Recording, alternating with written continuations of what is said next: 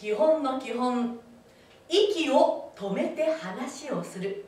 です。え息を止めて話をするどういうこと？と思いますね。実はアナウンサーってマイクを持って話をしているんですがその時に息を吹きかけるとマイクが息の音風の音拾うんですね。でそうするとあの言葉がよく聞こえなくなっちゃいますからなるべく息を出さないようにして話をしています。じゃあその練習です。えー、っとね顔にラップを貼ったような感じでそして息出ません。っていうイメージで「こんにちは」って言ってみましょうかね「こんにちは」「こんにちは」そうです。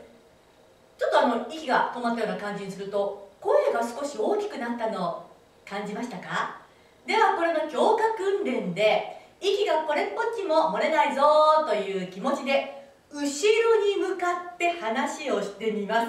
どうなるかな？こんにちは。こんにちは。となります。さて皆さんできました？